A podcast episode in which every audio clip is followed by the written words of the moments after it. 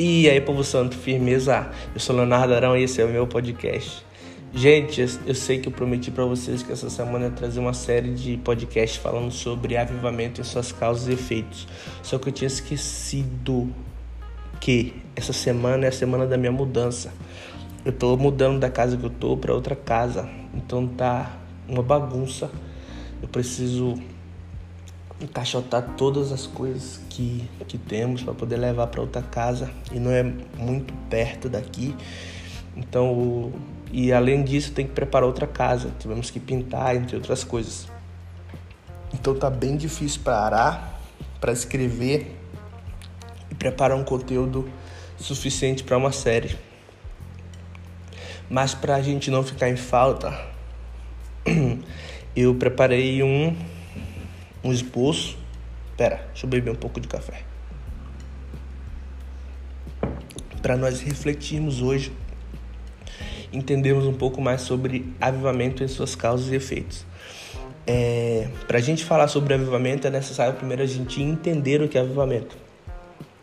Avivamento, na minha opinião, é resgate de vida. resgate de vida ou seja, é a consciência coletiva da presença de Deus, é o batismo coletivo, é, é o derramar do Espírito Santo de uma maneira impactante, transformadora, catastrófica talvez. E tudo isso porque em algum momento da história alguém percebeu que a situação que eles estavam vivendo, é, o homem havia se tornado insuficiente, incapaz de transformar, de resolver, de fazer alguma coisa. Então clamaram a Deus a sua misericórdia e Deus derrama do seu fogo, derrama do teu espírito de maneira grandiosa, substancial, capaz de transformar a história. E dessa forma a gente consegue entender e mensurar o tamanho de um avivamento. Em toda a história, é, os avivamentos foram marcados por características bem semelhantes. E esses são os efeitos, ou seja, o que o avivamento traz consigo é, após a sua manifestação. E vamos falar também sobre as suas causas, ou seja, o que precede um avivamento. Qual a situação é, precisamos chegar para que alguém é, para que alguém passe a interceder, não, mas para que Deus seja chamado, Deus seja clamado de uma maneira é, suficiente para que essa manifestação seja inevitável. E vamos começar a falar disso. Vamos começar falando disso, as suas causas. É, em toda a história, é, alguns marcos são bem claros sobre o que antecede um avivamento e também o que acontece após o avivamento. O que acontece antes é um cenário de caos, sempre, sempre um cenário de caos. É quando o homem olha ao seu redor e fala, tipo, eu não consigo fazer nada a respeito. A sociedade não tem como viver dessa forma, os, os governantes não têm mais o que fazer. Então, é, é com essa consciência que eles se colocam diante de Deus, clamando a misericórdia de Deus e a transformação por meio do derramado do teu espírito. Ou seja, não é visando uma utopia, mas é clamar a Deus para que Ele possa manifestar de fato uma é, a sua presença, derramar do teu espírito de maneira que que as transformações sejam evidentes, sejam imediatas. E essas causas nós podemos ter em mente que podem ser diversas. É a corrupção, a frieza espiritual, é, uma pandemia, epidemias, a violência excessiva, descontrolada. Então, em toda a história dos avivamentos, nós encontramos cenários de caos, cenários de guerras, cenários em que é, houve desespero total. E finalmente é, enxergaram Deus como altamente suficiente e capaz de resolver.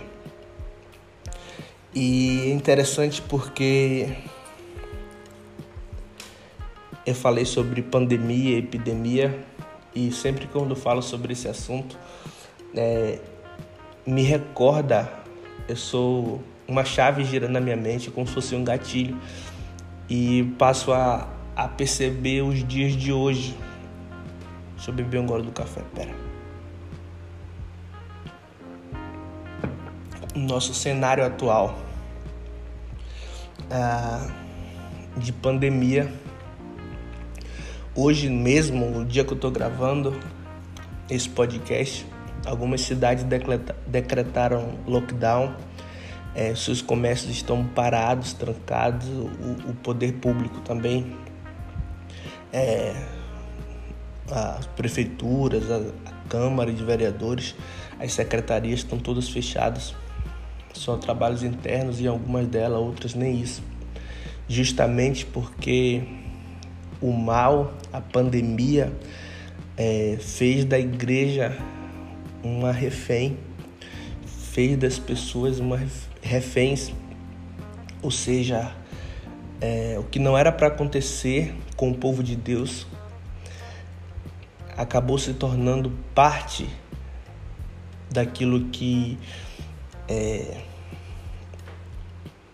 outra outra sociedade, outra comunidade, ou falo outra comunidade é, de crença.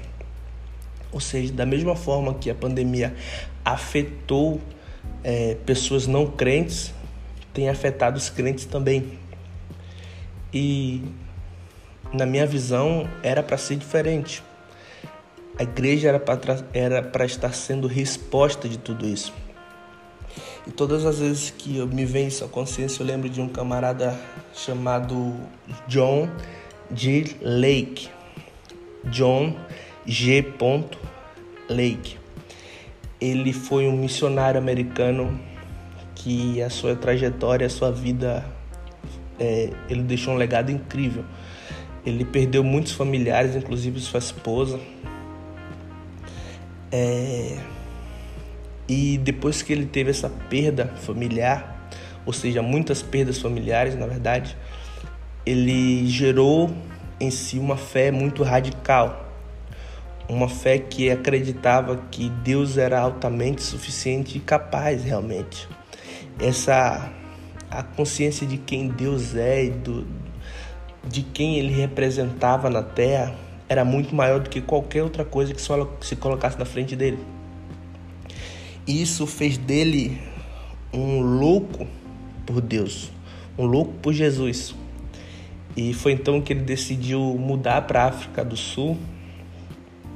E lá, em meio a uma epidemia, onde o vírus era, era espalhado, era, o contágio era por meio do toque. Ou seja, se você entrasse em contato é, com a pessoa contaminada, com a pessoa que estava sendo que estava contaminada, ou seja, em posse do vírus, é, essa pessoa também se tornava contaminada e morriam porque era muito forte a epidemia. O vírus era muito muito forte, o que ele estava causando era catastrófico. Foi então que esse camarada muda para a África do Sul, ele passa a ser. Ele compreende que o seu chamado era um chamado que estava inclinado para a cura. E uma coisa muito interessante é que toda. Uma coisa que o André Fernandes falou e nunca esqueci: toda ferida fechada é o ministério aberto. John ele perdeu muitos familiares, inclusive a sua esposa, para doenças, para causas é, em, em, na sua saúde. Ou seja, ele fez disso, ele girou uma chave na mente dele e ele compreendeu Não estou falando que é dessa forma sempre que as pessoas precisam ser despertadas, mas na, na vida dele, no caso dele, ele foi despertado a partir disso. Foi então que ele gerou uma fé radical que, que o tornou capaz de viajar para um continente e viver em um país em que enfrentava uma epidemia. E ele tinha coragem para encostar a mão, para fazer imposição de mãos nas pessoas que estavam doentes e orar por cura. E curava, Deus curava. Foi então que os médicos ficaram estupefatos e espantados com isso, que decidiram colher uma amostra do sangue de John para estudá-la. Deixa eu beber um gole do café. E sabe o que aconteceu? Eles perceberam que o vírus, quando entrava em contato com o sangue de John, o vírus queimava. Uau! Que Deus é esse? A unção que Deus tinha derramado sobre a vida do John fazia com que o vírus da epidemia, quando entrava em contato com o sangue dele, queimava. Por isso que ele tinha contato com todos os doentes e não se contaminava. Muito pelo contrário, ele orava e Deus os curava. Porque aquilo que estava sobre a vida dele era maior do que o que estava no mundo. E ele entendia a força e a necessidade de se colocar como radical dentro daquela situação. E hoje nós como igrejas, nós, nós como igreja temos nos tornado reféns de uma pandemia. Não é que nós não devemos, não devamos ter cuidados, mas a nossa fé precisa ser maior do que qualquer outra coisa. Nós podemos perder substancialmente muitas coisas, talvez tudo, menos a nossa fé em Jesus. A nossa fé no poder de Jesus, no poder que está no nome de Jesus, que é suficiente para curar e libertar ainda que estejamos passando em meio a uma pandemia. Uau, esse cara, ele viveu no século 20, eu não lembro o ano, foi 1920 também, se eu não me engano. E esse camarada gerou um legado sobre a sua vida que até hoje é muito lembrado como um dos principais avivalistas que já caminhou sobre a terra. Ele, John Wesley, William Seymour, Ivan Roberts, são muitos homens de Deus que se tornaram é, dignos de ter um legado lembrado, vivo, porque fizeram da sua fé um sentimento radical, fizeram da sua fé um propósito de vida. E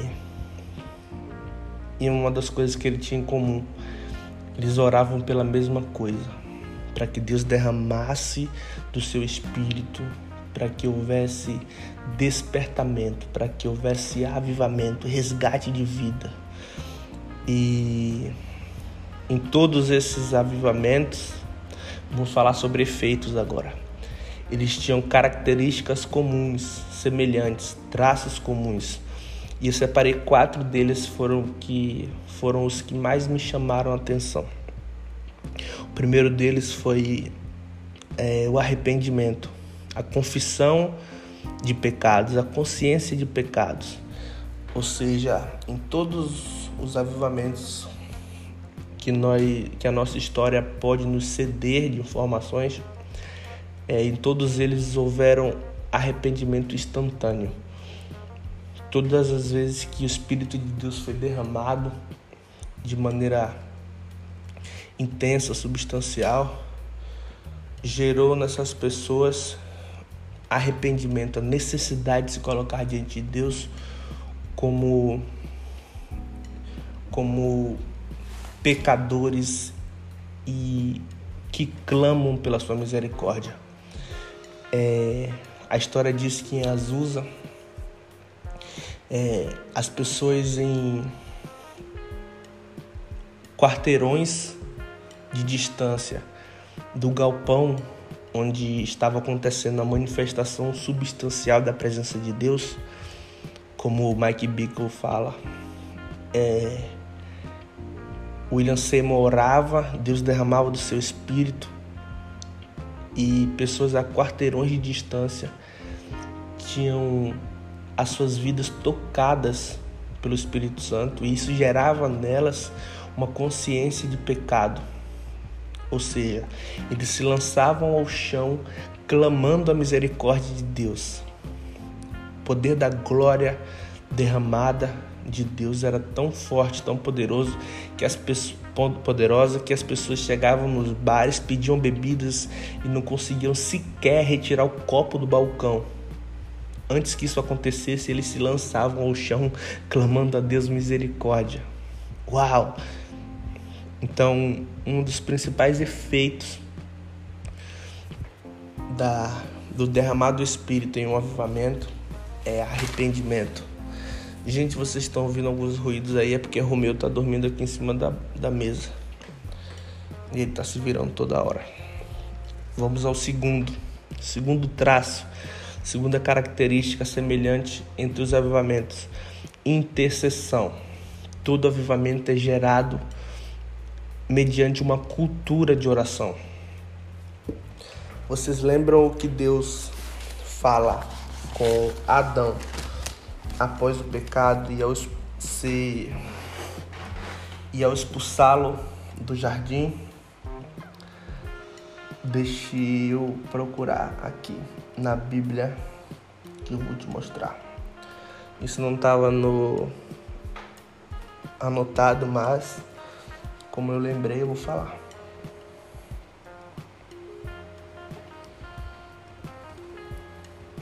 Vamos lá é...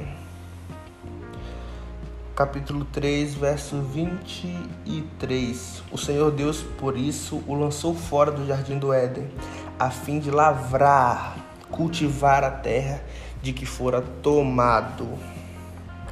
E esse cultivar, lavrar, é a mesma palavra que se usa para cultura em sua raiz hebraica. Ou seja, quando Deus estava falando para que Adão lavrasse, cultivasse a terra de que fora tomado, Deus estava falando, estava gerando em Adão a consciência de que ele precisava fazer fora do jardim, gerar fora do jardim aquilo que estava que era gerado dentro do jardim. A cultura de relacionamento, de intercessão, intercessão não, acho que não é essa palavra não, mas de relacionamento que ele, tinha existia com Deus, ou seja, a forma que ele se comunicava com Deus, ele precisava gerar isso, fazer com que isso acontecesse fora do jardim também. Acho que é, é Deus dando a Adão um bote salva-vidas, em outras palavras. Fala assim, Adão, aquilo que existia entre nós lá dentro do jardim, você precisa cultivar aqui fora. Você precisa gerar uma cultura a partir disso. E é interessante porque é, é dessa forma que as coisas acontecem mediante a presença de Deus. É dessa forma que nós provocamos a presença de Deus. Uma uma heresia muito rapidinha que eu quero falar para vocês. Isso talvez eu esteja pulando diversas.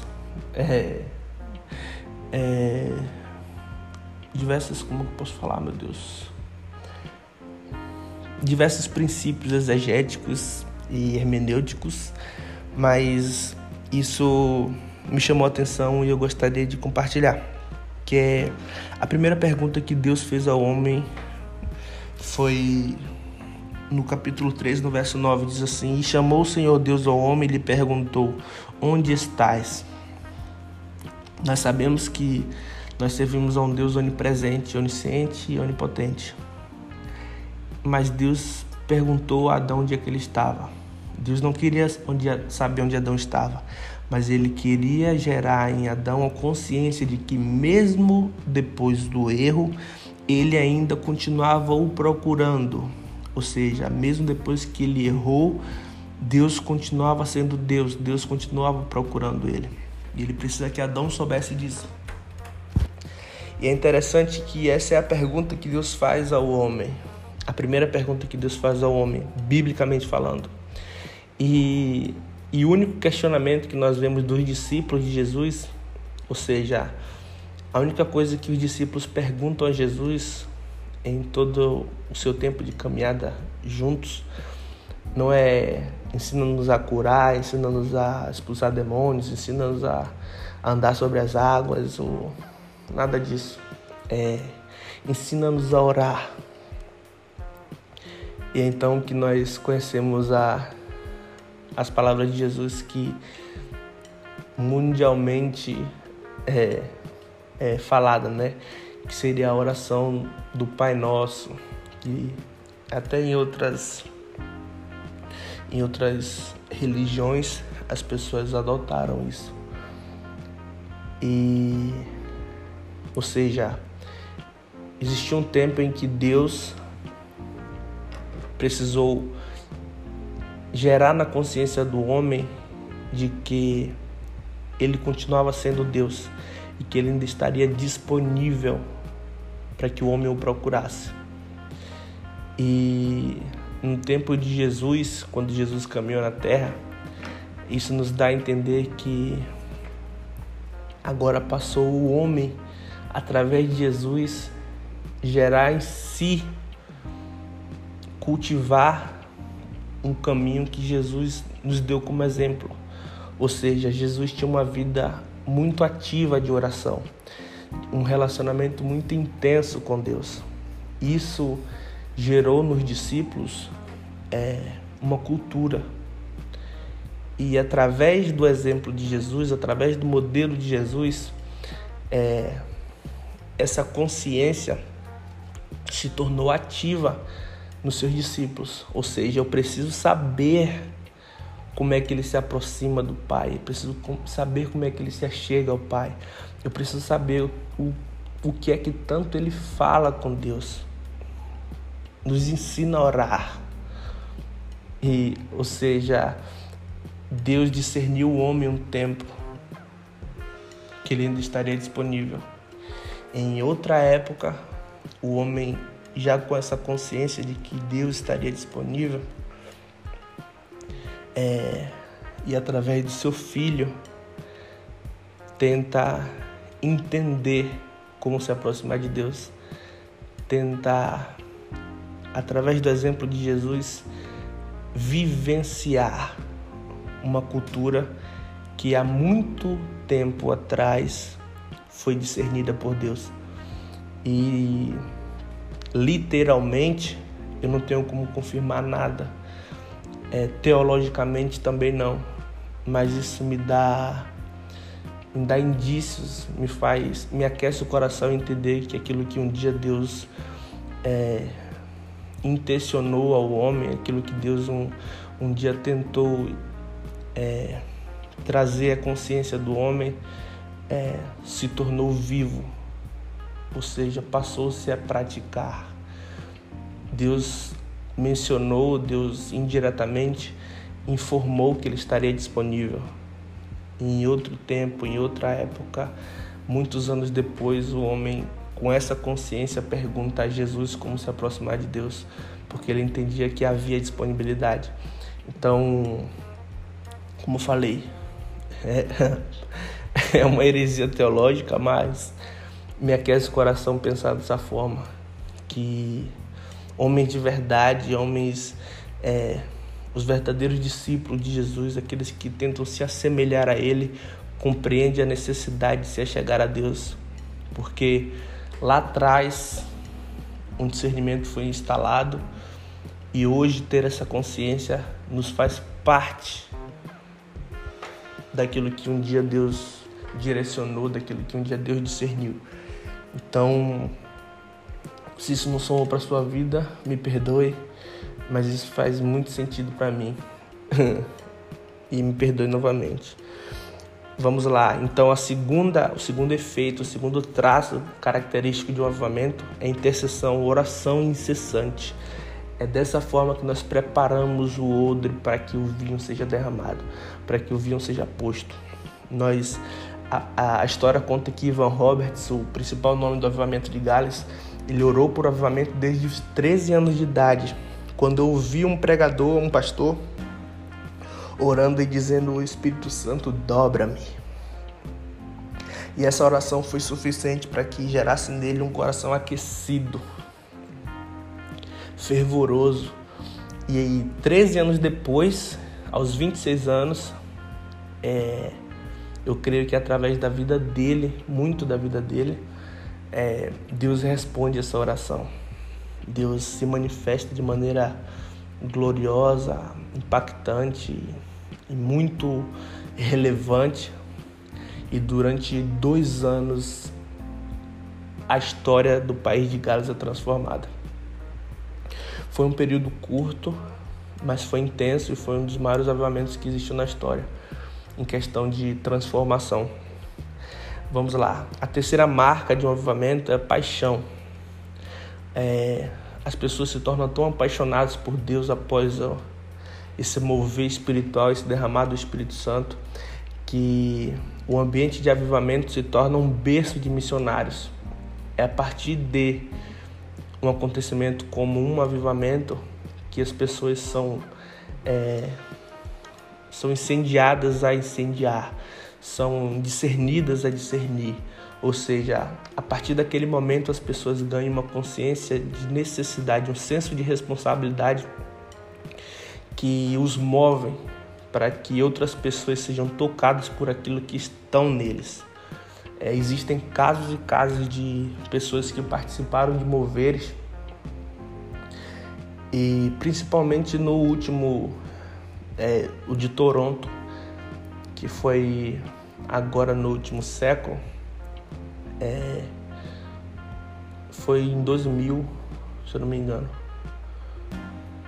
É, Toronto foi em 2000. E pessoas que participavam desses cultos, que durante esse processo, durante o período que existia um avivamento claro no Canadá, pessoas saíram de lá, missionários saíram de lá, e começaram a formar casas de orações, salas de orações. E hoje, pessoas que têm suas vidas incessantemente é, em Deus, ou seja, pessoas hoje que são movidas e têm muitos ministérios de oração, foram porque foram despertadas em encontros por pessoas que estavam nesse avivamento. Ou seja, Existem homens hoje que buscam esse mover de Deus, esse manifestar de Deus, que são frutos de missionários que estavam lá durante esse período de avivamento. Ou seja, é, o avivamento, o manifestar de Deus, faz com que aquele ambiente se torne berço de missionários. Então, a terceira marca de um avivamento é a paixão que é gerada. E a quarta, e não é a última, mas é uma das principais que eu, que eu enxergo e que eu fiz questão de anotar, que é a transformação social. Sempre existe uma mudança radical na sociedade em que experimenta do, da manifestação substancial da presença de Deus. Eu falo manifestação substancial porque é sempre relevante, é sempre grandiosa, é, gloriosa e eu não falo totalitária, não falo de, é, uma presença, a presença de Deus sendo manifesta totalmente, porque certamente não seremos capazes de suportar. Então eu uso esse termo substancial que Mike Bickle sempre usa esse, esse, esse termo. Ele é o responsável pela casa de oração do Kansas. É uma casa de oração que fica 24 horas por dia é, orando. E isso é incrível. E faz muitos anos, se eu não me engano, foi em 2008 foi fundada. E é incrível. Depois, se vocês tiverem a oportunidade, pesquisem sobre. É... Vamos lá, transformação social. É... Então, é... a mudança radical, a transformação social, é sim uma marca relevante da, de um avivamento, porque as coisas passam a ser transformadas durante esse período de manifestação substancial da presença de Deus. Ou seja, é, prostíbulos fecham as portas, bares fecham as portas, é, a corrupção cessa e eu deixei a transformação social por último, porque a gente precisa compreender também que é, a consciência desse, desse fruto de um avivamento é uma das principais causas de contragolpes e de impedimentos é, para um avivamento. Ou seja, gerar a consciência de que um avivamento é, tem esse efeito de transformação social e mudança radical faz com que pessoas que vivem da corrupção, que vivem da violência, do tráfico, entre outras coisas, se tornem opositores do avivamento. Ou seja, gerar para um corrupto a consciência de que ele vai precisar parar de roubar faz dele um opositor do avivamento.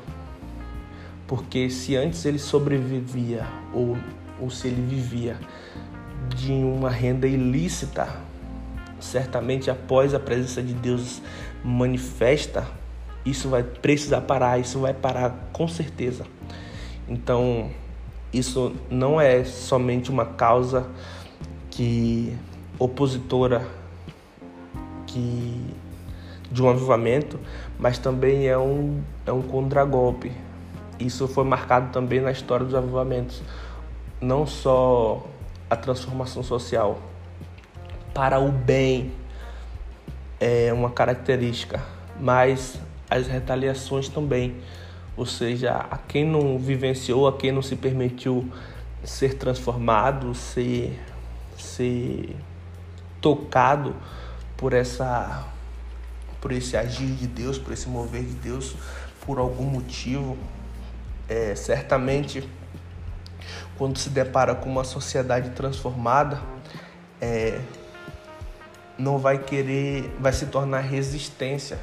Ou seja, se antes essa pessoa vivia do dinheiro do tráfico, vivia do dinheiro da prostituição, vivia do dinheiro da corrupção, entre, entre outras causas opositoras, é, certamente vai querer sobreviver de outra forma e ainda assim por meios ilícitos ou então vai cobrar daquelas pessoas que anteriormente eram parte desse processo, parte desse mecanismo e saíram, ou dívidas, né? Então o avivamento é marcado por um, por um despertar espiritual, por um resgate de vida do bem, mas também é marcado por perseguição e contragolpes e retaliações. Eu não falo retaliação porque Retaliação é força exercida de um reino maior sobre o reino menor. Então não existe retaliação do mal.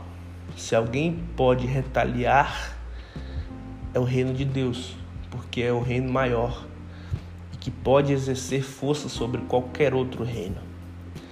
Então eu falo contra golpe. O mal pode dar contra golpes, mas retaliar não. Há pessoas que acreditam que se trata da mesma coisa, mas não é.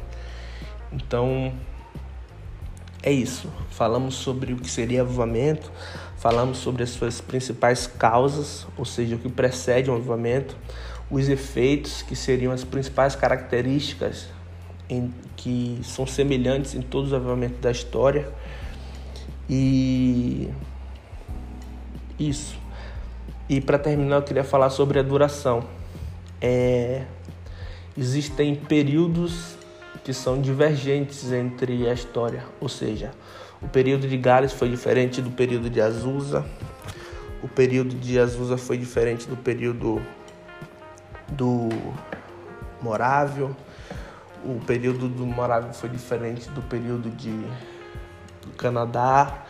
Então, os períodos são diferentes. E eu acho que esse período está diretamente ligado a, ao que você gera, ao que precede o avivamento, ou seja, a intensidade, a forma, o que é orado, a, a maneira que há intercessão, o período, a, a duração da oração, ou seja, tudo isso é como o Mike Duke ele fala e o Vitor Vieira também, que seria o preparo do odre. É, a oração que precede o avivamento é, é a oração que você vai preparar o odre para o vinho que será de, o vinho que será posto, o vinho que será derramado. Ou seja, se há pouca preparação, se há pouca intensidade na oração, na intercessão, certamente o período não é a matemática exata, tá? Mas o período de avivamento, o período de transformação social, é, talvez esteja diretamente ligado a isso. E isso também cabe muito ao discernimento de lideranças, ou seja, a forma que você, a forma que essa revelação, essa informação é passada. O que é isso? Como é que faz para entender isso, Léo? É o seguinte, é uma sociedade ela é transformada por um avivamento, ela é ela é resgatada de um lugar de morte espiritual e Deus dá uma oportunidade, uma nova oportunidade, uma sociedade, seja ela uma cidade, um estado, um país ou até um continente inteiro. E o período que esse avivamento, que os efeitos desse avivamento vão estar vivos, certamente estão ligados a, a, a como a liderança vai passar essa informação. Ou seja, se você for parte de uma liderança, parte do, dos, do, dos pioneiros que vivenciaram ou que vivenciará um avivamento em sua manifestação, é, a forma que você vai passar esse, essa unção, a forma que você vai passar esse poder que foi deliberado sobre a sua vida está é, tá diretamente ligado ao período que ele vai estar ativo. Se eu vivo intensamente aquecido, é, transformado, avivado por um derramado do Espírito Santo e não consigo transmitir isso aos meus discípulos, consigo, não consigo transmitir isso aos meus ouvintes, aos, aos futuros líderes, certamente a forma de governança, a forma de liderança que eles, que eles terão é, não condiz, não vai, não vai ser semelhante àquela que eu vivi. Então um elo irá se partir, uma corrente irá quebrar, um, um, então o processo vai ser quebrado. Então aquilo que eu vivi que poderia ser passado para a próxima geração não será passado pela porque um, pessoas que eram responsáveis por transmitir e manter aquecida essa chama de avivamento falharam na transição. Então, o período não só está diretamente ligado ao processo de, de é, que precede, mas também a, o, o pós-avivamento, a forma que, que o que se faz com as transformações sociais, espirituais, com as mudanças e o direcionamento que é recebido da parte de Deus durante o avivamento. Então, eu gosto muito de falar sobre esse assunto. Espero que eu tenha gerado reflexões e talvez despertamento no coração de vocês. E quero agradecer por vocês terem ficado aqui até esse minuto 40. e que Deus abençoe a sua vida, que você seja profundamente tocado por esse assunto, que você seja despertado espiritualmente por, por isso. Aqui na minha cidade, Deus tem gerado no coração de algumas pessoas, isso é notável, é, essa sede de avivamento, essa sede de transformação. E desde que eu me converti em 2016, após eu ser salvo, eu lembro que um ano depois eu fui a uma, a uma conferência e eu fui ministrado pelo Mike Duke, que é um, um líder lá do Rio de Janeiro. Ele tem uma casa de oração Liberdade Rio, lá na Vila Mimosa. E, e eu vi esse cara pregando e a paixão que ele carregava por esse assunto, por oração e avivamento, era, era contagiante. E a partir desse dia eu passei a orar por avivamento, eu passei a buscar entender, estudar o que seria e me colocar como um provocador de um avivamento, não só para o meu estado, que é um estado que sofre muito por idolatria aqui na Bahia, mas pelo Brasil que tem sofrido também pela corrupção ativa. Então, eu se eu pudesse apontar para alguém que que através das suas palavras, através do que carrega, gerou em mim esse despertar, gerou em mim essa sede por avivamento, seria esse camarada, Mike Duke. Se vocês tiverem tempo também, é, ouçam ele falando as suas ministrações, ele tem muito conteúdo aí a, a acrescentar para a sua vida espiritual. Ele tem podcast também no Spotify, tem conteúdo no, no YouTube, é um cara incrível. Se você tiver a oportunidade, eu eu tive a oportunidade de ouvi-lo pessoalmente, mas o conteúdo que ele traz também para as mídias sociais são são poderosos. Se tiverem a oportunidade, vejam esse cara pregando. E se vocês quiserem referências para estudar, para entender mais o que se trata, o que é o avivamento de fato, além das minhas palavras, é, tem Leonardo Riverhill no YouTube, David Wilkinson, é, Mike Bickle, Mike Duke, Vitor Vieira, é, Alessandro Vilas Boas, é, Gabriel Cantarino.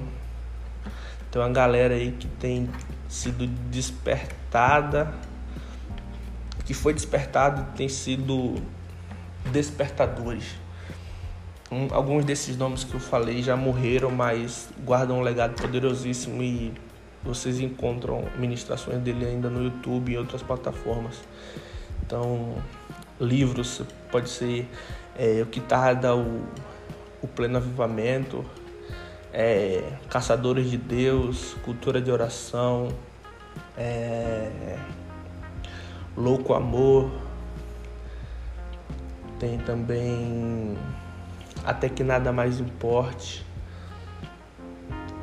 Então esses caras, Luciano Subirá também eu não deixei de falar. Esses, esses caras e esses conteúdos são, são importantíssimos para que você seja despertado se você tem interesse nesse assunto. E é isso, para não ficar muito extenso. Obrigado pelo bate-papo.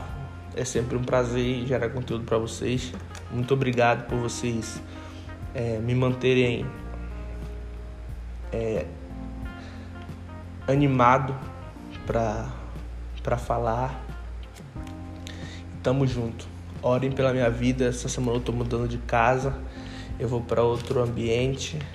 Lá eu quero é, ser muito mais ativo socialmente falando.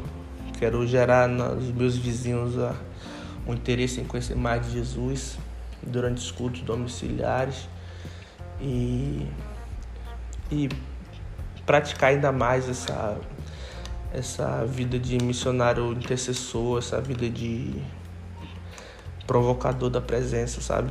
Tenho cada dia mais me apaixonado por isso e é dessa forma que eu escolhi viver com Jesus.